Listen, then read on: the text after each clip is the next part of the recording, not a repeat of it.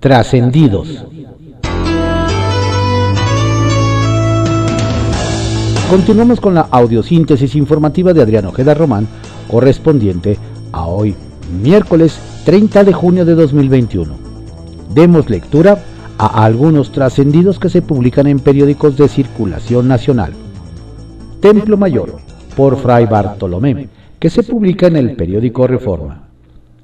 En el mes en que se cumplen 50 años del sangriento Alconazo, un grupo de golpeadores se apareció en las inmediaciones del PRI Nacional armados con garrotes y al parecer pistolas para reventar una reunión de Alejandro Moreno con priistas capitalinos. Quienes vivieron los jaloneos y la tensión en medio de las agresiones dieron distintas versiones sobre el origen de las mismas. Unos aseguraron que se trató de un grupo enviado por Ulises Ruiz, aunque no está muy claro cuál podría ser el objetivo del oaxaqueño. Otros, sin embargo, dijeron que detrás del ataque está Nayeli Gutiérrez, supuesta lideresa priista, que en realidad dicen forma parte de las huestes de René Bejarano y Dolores Padierna. La idea, cuentan, sería no solo dividir al prismo, sino buscar posiciones en la estructura a cambio de desarticular su rebelión. Sea como sea, queda claro que las cosas para Alejandro Moreno están muy lejos de ser campechanas. Grave se puso la cosa en Puebla, donde el gobierno de Miguel Barbosa tomó por la fuerza las instalaciones de la Universidad de las Américas de Puebla, de acuerdo con denuncias del propio rector, el ex canciller Luis Ernesto Derbez. Todo indica que el allanamiento no se hizo de manera legal, pues el Ejecutivo poblano pretende nombrar un nuevo patronato en la universidad con el pretexto de los problemas legales en torno a la Fundación Jenkins. Sin embargo, la Universidad de las Américas tiene su propia fundación y son entes distintos, por lo que la bravuconada del gobernador morenista no tiene mucho sustento.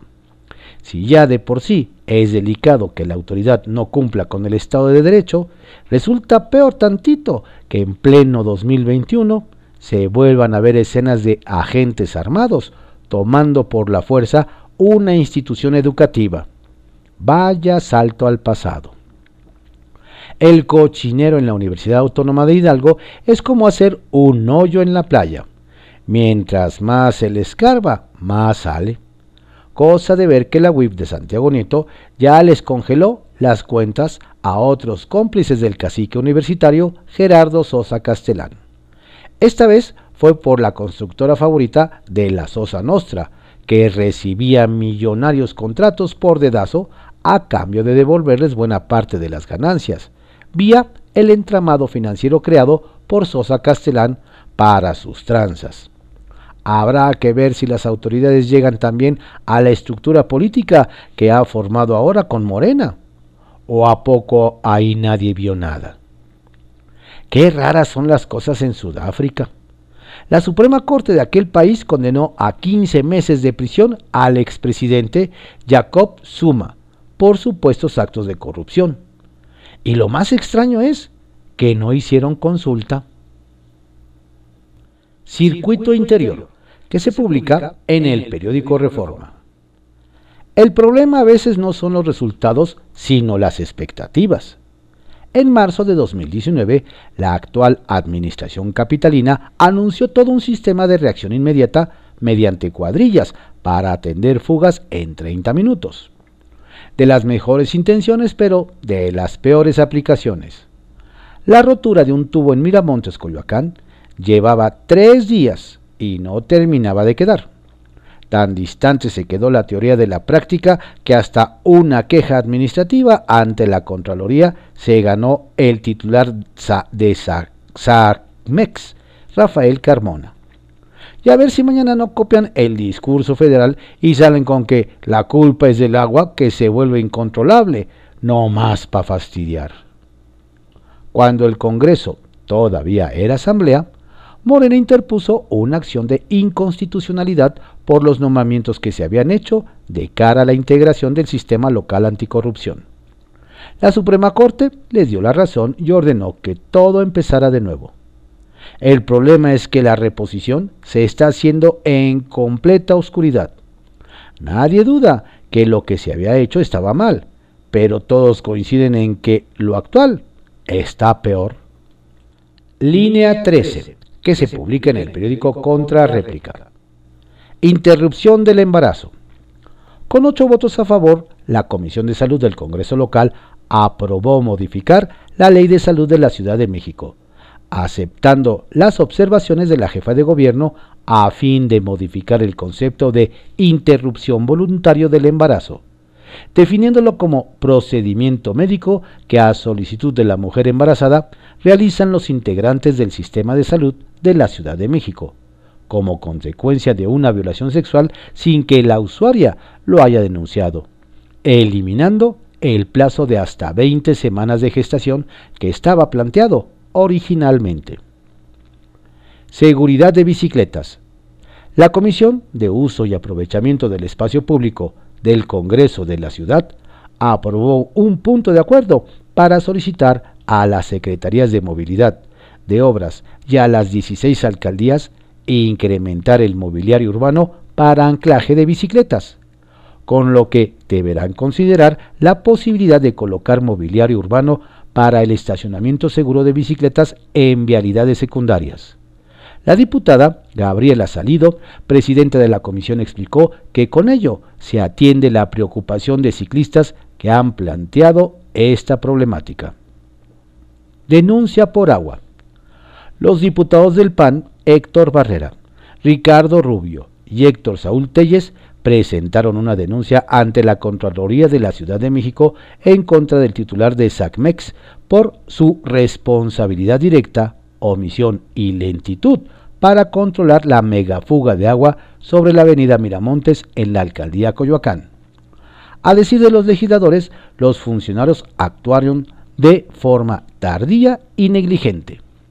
Este hecho que pudo haberse evitado con una correcta atención tanto de SACMEX como de la Comisión Federal de Electricidad, se pudieron evitar daños al patrimonio, muebles e inmuebles de las personas afectadas.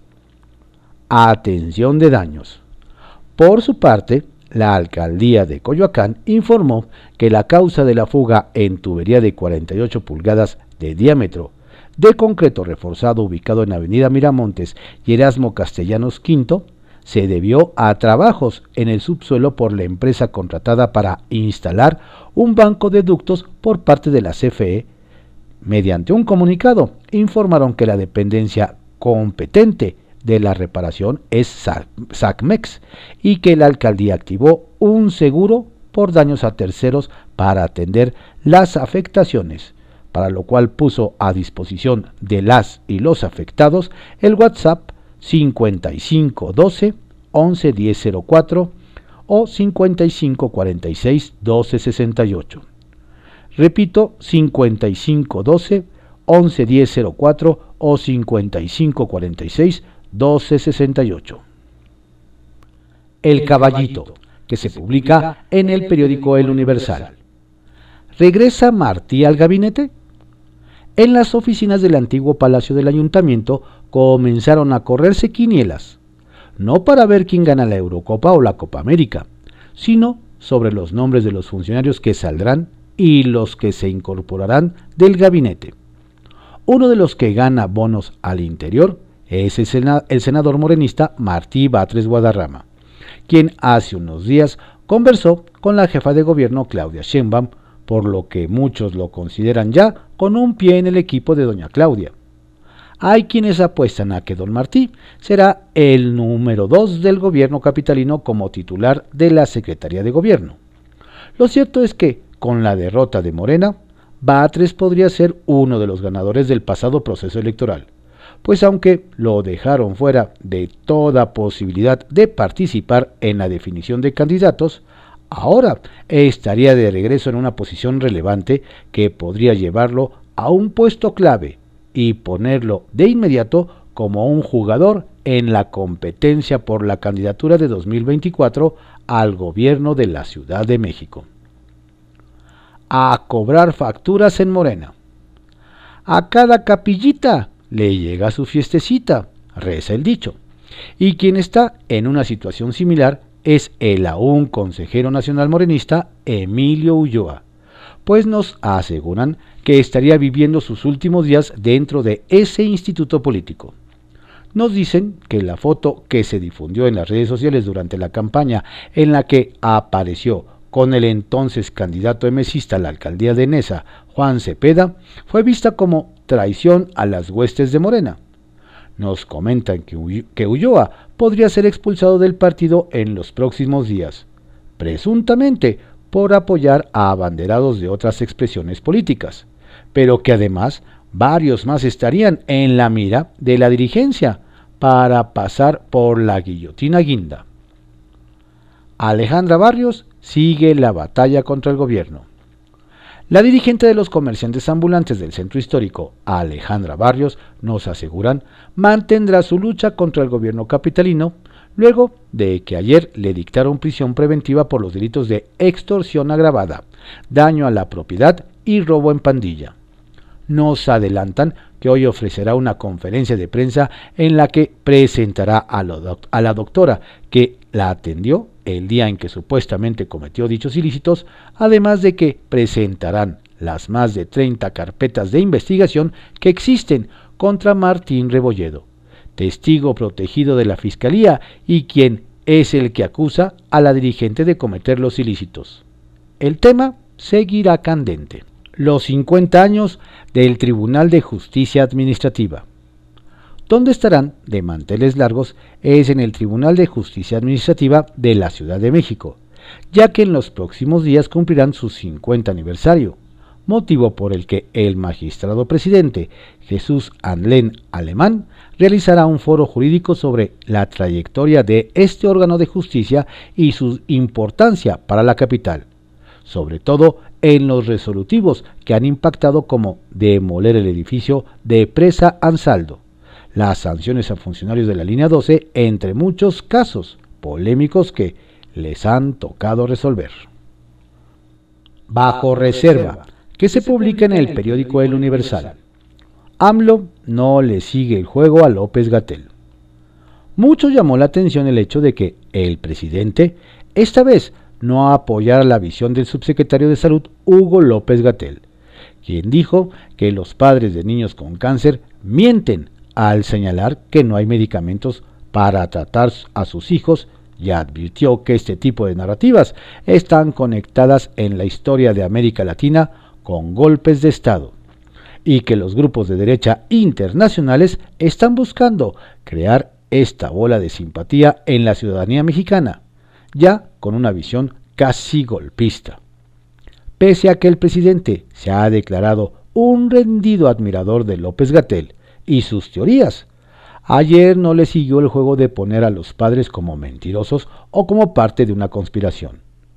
Los padres de los niños tienen todo el derecho a exigir, a demandar, a manifestarse, pero aprovecho para decirles que no descansamos porque queremos que tengan sus medicamentos y que ya muy pronto lo vamos a lograr, aunque no les guste a los empresarios corruptos, políticos corruptos, dueños de medios de comunicación que también estaban metidos en el enjuague, en el negocio de la venta de los medicamentos. Dijo, no hubo apoyo a la teoría de la mentira ni a la de conspiración golpista, y hubo aceptación de que hay falta de medicamentos. Tenga para que aprenda, doctor. Las vacaciones del presidente del Tribunal Electoral. En pleno proceso postelectoral, el presidente del Tribunal Electoral del Poder Judicial de la Federación, José Luis Vargas, decidió tomarse unas vacaciones desde el 28 de junio y hasta el 6 de julio. Sin embargo, en el tribunal hay asuntos relevantes que deben ser resueltos. Así que la magistrada Janine Otalora asumirá la presidencia para desahogar casos como el evento de los 100 días del tercer año del gobierno del presidente Andrés Manuel López Obrador la violencia política de género por el que fue denunciado el gobernador electo de Nuevo León, Samuel García, y el de las publicaciones en Twitter de la secretaria de Energía, Rocío Nale, con propaganda gubernamental dentro del periodo de campañas electorales. Nos dicen que es inusual, aunque no ilegal, que un presidente del máximo tribunal electoral se vaya de asueto cuando se tienen tantos pendientes. Otra de los periodistas de Palacio Nacional. Vaya que retribuye andar de youtuber de las mañaneras. Ejemplo de esto es Juncal Solano, parte de este grupo de personajes que tiene acceso a las conferencias del presidente. Nos detallan que luego de que perdiera la elección para una diputación local por Morena en Jalisco, doña Juncal presumió en sus redes que fue invitada por Mario Delgado, dirigente de Morena, al informe del presidente Andrés Manuel López Obrador con motivo del tercer año de su victoria electoral. Pero eso no es todo, sino también informó que vendrá a la Ciudad de México a cabildear con Román Meyer Falcón, titular de la SEDATU, proyectos para la comunidad. Al parecer, esta nueva clase de periodistas tienen puertas abiertas en Palacio Nacional y en todas las dependencias del gobierno federal. Kiosco, que se publica en el periódico El Universal. Don Samuel, del Tingo al Tango. Quien anda del Tingo a Tango en Estados Unidos, nos platican, es el gobernador electo de Nuevo León, Samuel García Sepúlveda de MC en reuniones con congresistas e empresarios y hasta con el embajador Esteban Moctezuma Barragán, con quien acordó impulsar a la entidad en febrero de 2022 con una muestra en la Embajada de México. Sin embargo, nos indican que en el Estado la oposición mantiene una pequeña esperanza de que los comicios sean anulados y don Samuel no llegue a la gubernatura por el análisis que haga el INE y la FEDE, sobre información que entregó el titular de la UIF, Santiago Nieto Castillo, sobre las presuntas irregularidades en el financiamiento de su campaña. Bien dicen, la esperanza muere al último. Juntos ni difuntos, dicen. Los que de plano no se pueden ver ni en pintura en Sinaloa nos cuentan son el alcalde de Ahome, Manuel Guillermo Chapman Moreno, de Morena, y su sucesor Gerardo Vagas Landeros, también de Morena. Nos relatan que don Guillermo advirtió que no seguirá los protocolos de una transición anticipada en el municipio, pues la ley no lo obliga a abrirle la información a su suplente. Además dice que anda muy ocupado con pendientes en el cierre de su trienio y sus funcionarios no pueden ser distraídos.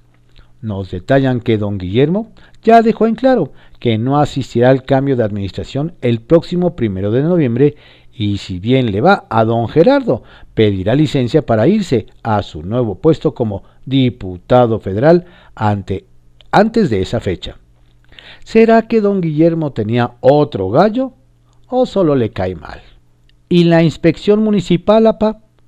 En Baja California Sur nos comentan que parece que no hubiera control de la pandemia sobre todo en los cabos, donde los contagios están durísimos.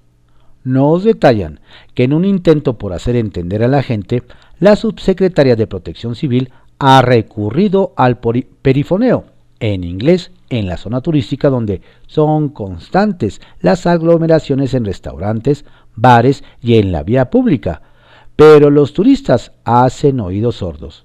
Además, de que falta inspección para que los locales cumplan con las reglas, por lo que más de uno exige a la alcaldesa ex morenista Armida Castro Guzmán, ahora del Partido Verde, mano dura, sobre todo ahora que se juntarán dos emergencias, la del COVID y la temporada de huracanes.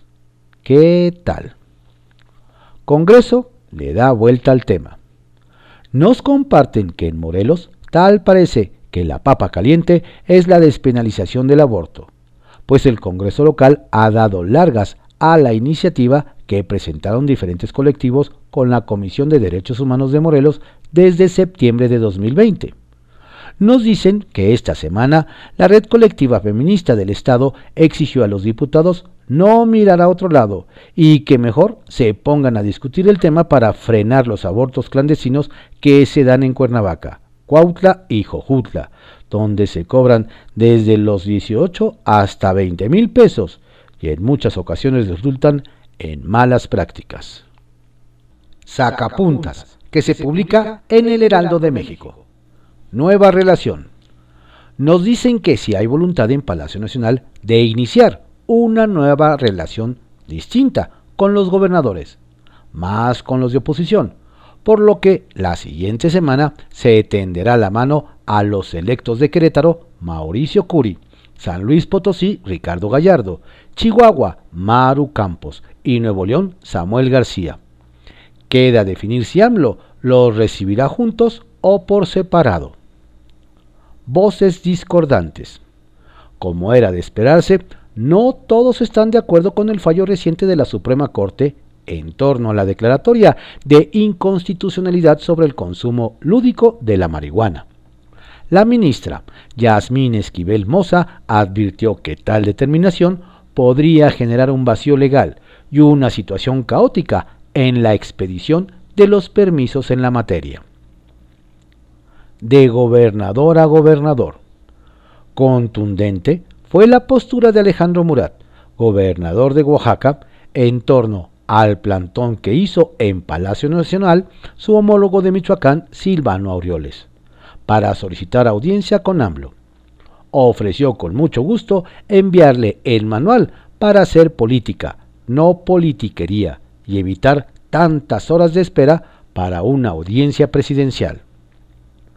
Freno a madruguetes legisladores del Congreso de la Ciudad de México meterán el acelerador para no ser la legislatura con más pendientes e ineficiente.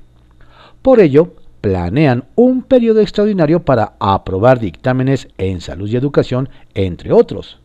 Algo que preocupa a los nuevos, como los panistas encabezados por Christian von Roerich, quien, nos dicen, evitarán que haya madruguetes. De regreso López Gatel.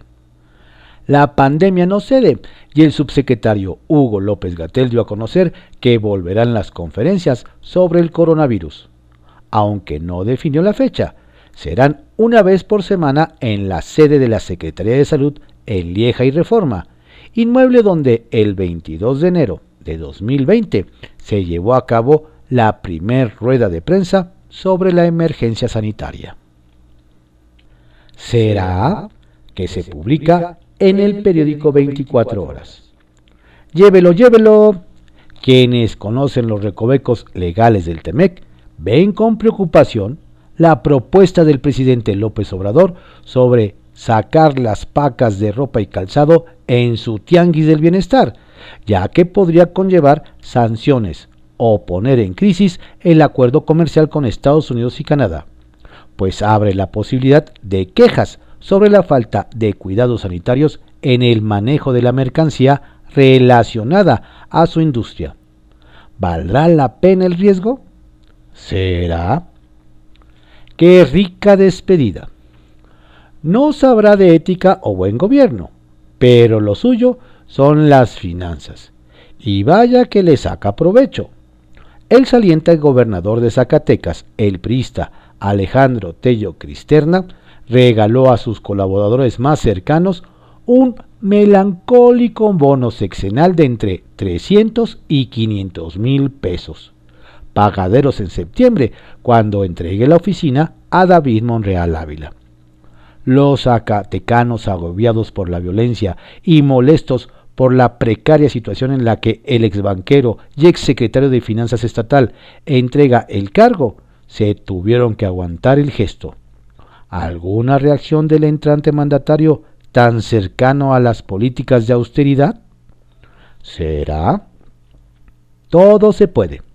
Por cierto, el líder de la mayoría de Morena en el Senado, Ricardo Monreal, no da paso atrás y reiteró que será difícil apostar tres propuestas del presidente que requieren cambios constitucionales. No obstante, adelantó que el presupuesto para el próximo año no corre peligro porque con la mayoría que se ganó en la Cámara de Diputados se podría sacar adelante y no reñir con el proyecto diseñado hace tres años por el Ejecutivo. ¿Será? A la vuelta, joven. Aunque desde hace al menos dos semanas está listo el, documento final con la modificación a la norma ambiental NASFEP 07-2013, nadie se explica por qué la Secretaría de Medio Ambiente, de Marina Robles no ha impulsado que se publique en la Gaceta Oficial de la Ciudad de México. El proyecto se inició hace dos años y se sometió a la consulta pública en 2020. Servirá para que el desarrollo de obras de infraestructura con banquetas, ciclopistas y andadores incorporen productos reciclados de la industria de la construcción. Pero ahorita el tema de construir mejor ni entrar, le dicen. ¿Será? Ulises en la mira, en donde el ambiente se calentó y demás, fue en el PRI, que comanda Alito Moreno.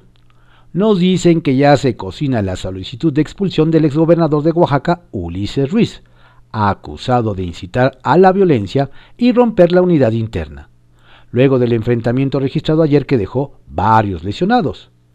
El expediente, que ya estaba armado en su contra, será robustecido con los elementos de prueba que recaben del encontronazo.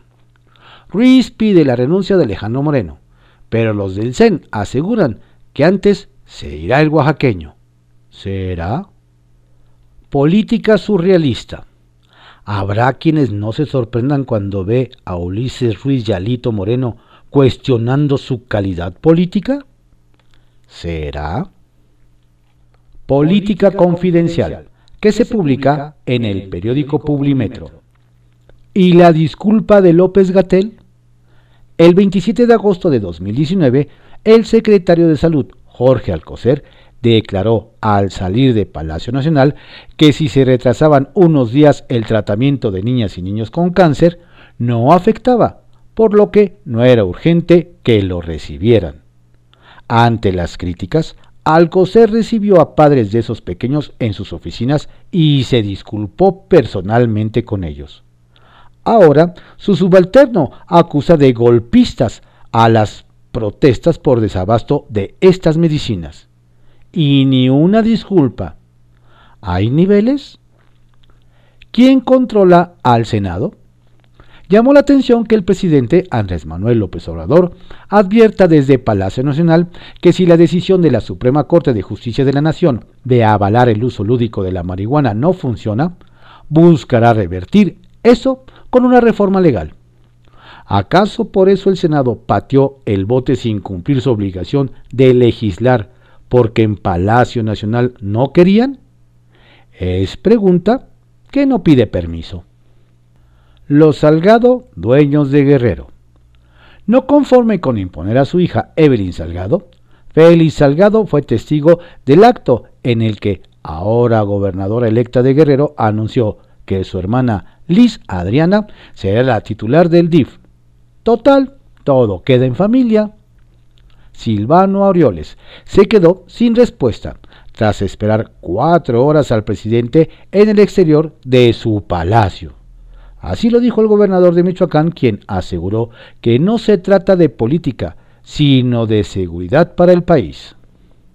Tiraditos, que se publica en el periódico Contra Réplica. Va a WIF por Viuda Negra. El pasado 8 de junio, la unidad de inteligencia financiera que dirige Santiago Nieto Castillo presentó ante la Fiscalía General de la República una denuncia por operaciones con recursos de procedencia ilícita contra 29 empresas que conforman una red de lavado de dinero relacionada con la ya famosa viuda negra, identificada como Betsabe N.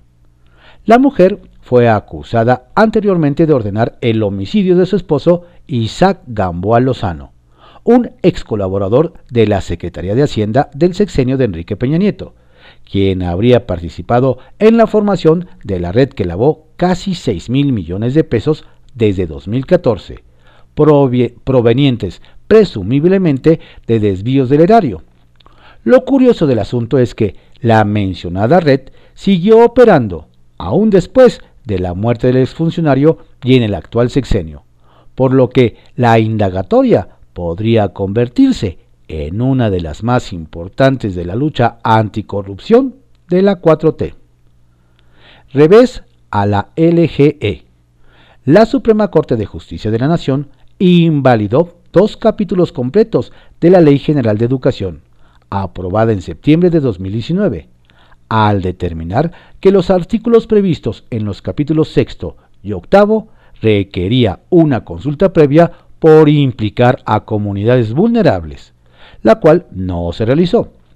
Detalló que al no realizar la consulta se violaron los artículos segundo de la Constitución General, 6 del convenio de 169 de la OIT y 4 numeral 3 de la Convención sobre los Derechos de las Personas con Discapacidad. Explicó que dicha omisión es suficiente para declarar la inconstitucionalidad de los citados capítulos que contienen 11 artículos. Rechaza Baja California Sur despenalizar aborto. El Congreso de Baja California Sur no aprobó este martes un dictamen para despenalizar la interrupción legal del embarazo hasta la semana 12. Con una votación de 8 diputados a favor, 6 en contra y 2 abstenciones, la iniciativa fue desechada por el Pleno. La propuesta argumentó que el acceso a la interrupción legal del embarazo es parte fundamental de los servicios de salud reproductiva a los que las mujeres tienen derecho y que en muchos casos las mujeres pobres son quienes tienen más probabilidades de tener abortos inseguros, lo cual las pone en una situación de desigualdad. Trascendió que se publica en el periódico Milenio.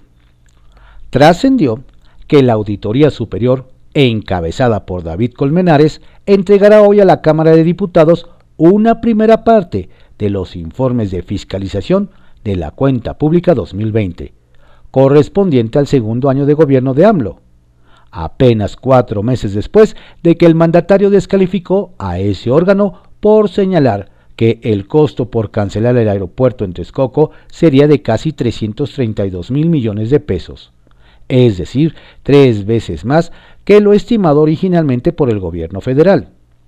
Entre los legisladores de oposición existe la inquietud de conocer si el jalón de orejas a la Auditoría Superior de la Federación tuvo algún efecto como descafeinar la lupa a proyectos de la 4T. Trascendió que de última hora integrantes de la comisión permanente fueron notificados que la sesión de este miércoles será presencial. Y algunos malpensados dijeron que sería para buscar la aprobación de un periodo extraordinario a fin de iniciar la desaparición de poderes en Tamaulipas. Pero después se aclaró que será para ratificar nombramientos de magistrados. Por cierto, los panistas pedirán rechazar las declaraciones del subsecretario de Salud Hugo López Gatel sobre el desabasto de medicamentos para niños con cáncer, aunque desde este martes los morenistas ya adelantaron que el tema no va. Trascendió que priistas de nivel diverso se empeñaron ayer en retrasar el reloj político al siglo XX, primero con un ex embajador de México en Pekín convocando la reunión de Luis Echeverría con Mao Zedong durante la ceremonia virtual por los 100 años del Partido Comunista Chino. Y después con la disputa balazos y palazos con imágenes tipo halconazo entre las huestes de Ulises Ruiz y Alejandro Moreno por la dirigencia nacional del tricolor.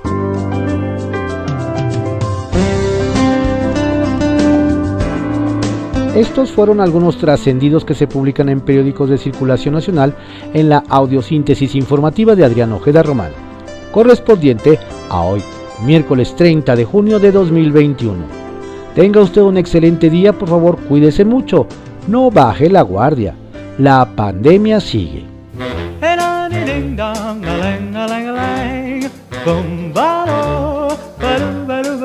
Oh, life could be a dream if I could take you up in paradise up above. If you would tell me I'm the only one that you love, life could be a dream, sweetheart. Hello, hello again, shaboom, and hoping we'll meet again. Oh, life could be a dream. If only all my precious plans would come true. If you would let me spend my whole life loving you, life could be a dream, sweetheart.